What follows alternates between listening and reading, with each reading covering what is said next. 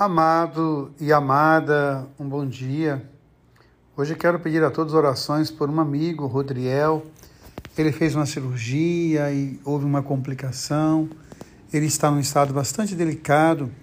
Quero pedir a você que na sua oração possa estar unido a esse jovem e a sua família. Quero também pedir orações pela família do Antônio, uma criança de um ano e sete meses.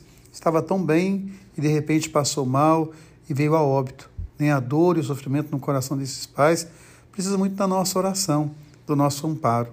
E hoje eu quero convidar você a refletir um pouquinho sobre essa palavra do Evangelho.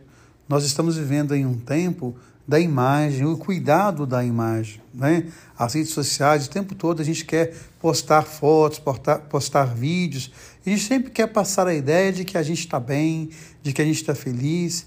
E às vezes a nossa vida está tão complicada, estamos cheios de angústias, de dor, de medo, né?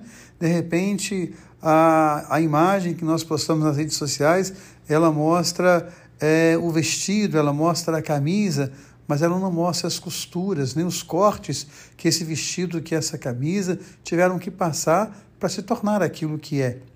E aí, quando eu olho hoje para a palavra de Deus, é muito interessante também esse cuidado com o corpo, né? as academias lotadas, é, as casas de treinos lotadas, e de repente a palavra de Deus fala: Olha, eu me fiz é, livre em relação a todos, eu me tornei servo de todos. E assim como o atleta vai no estádio para ganhar um prêmio, que a gente possa correr também para ganhar a vida eterna. Nós sabemos que nós somos corpo, nós somos também espiritualidade.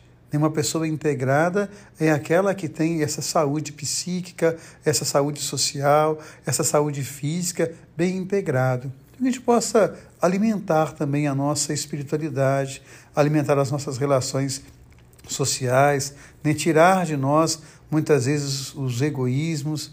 E o Evangelho fala então para nós o cego. O cego não pode curar, guiar um outro cego, que a gente possa curar o nosso olhar. Há uma pessoa que eu amo muito, talvez seja uma das pessoas que eu mais é, tenho prazer de conviver e sempre tenho o prazer de lhe dizer o quanto que amo essa pessoa. E sempre falo, olha, nós precisamos sempre curar o nosso olhar, porque o nosso olhar muitas vezes sobre nós, nem ele nos fere muito. Então, curar esse olhar. Então, Jesus vai dizer: olha, se você não curar o seu olhar, você está não vai ter condições de ajudar ninguém. Então, curar o olhar. E quando curar o olhar, também na dimensão social. Muitas vezes nós somos hipócritas, estamos cheios de misérias e não somos capazes de julgar tanto a vida dos outros e não olhar para nós. Então, curar o olhar nesse sentido, de perceber as nossas limitações, nós somos vasos quebradiços, nós somos barros, mas também perceber a nossa beleza, imagem e semelhança de Deus. E quando a gente percebe a nossa beleza, o quanto a gente ilumina a vida dos outros, a gente perde essa dimensão de querer julgar, de querer condenar e querer difamar as pessoas. Então a gente possa cuidar da nossa saúde espiritual, da nossa saúde física, que a gente possa curar o nosso olhar. Deus ama você, Deus ama em você. Amém.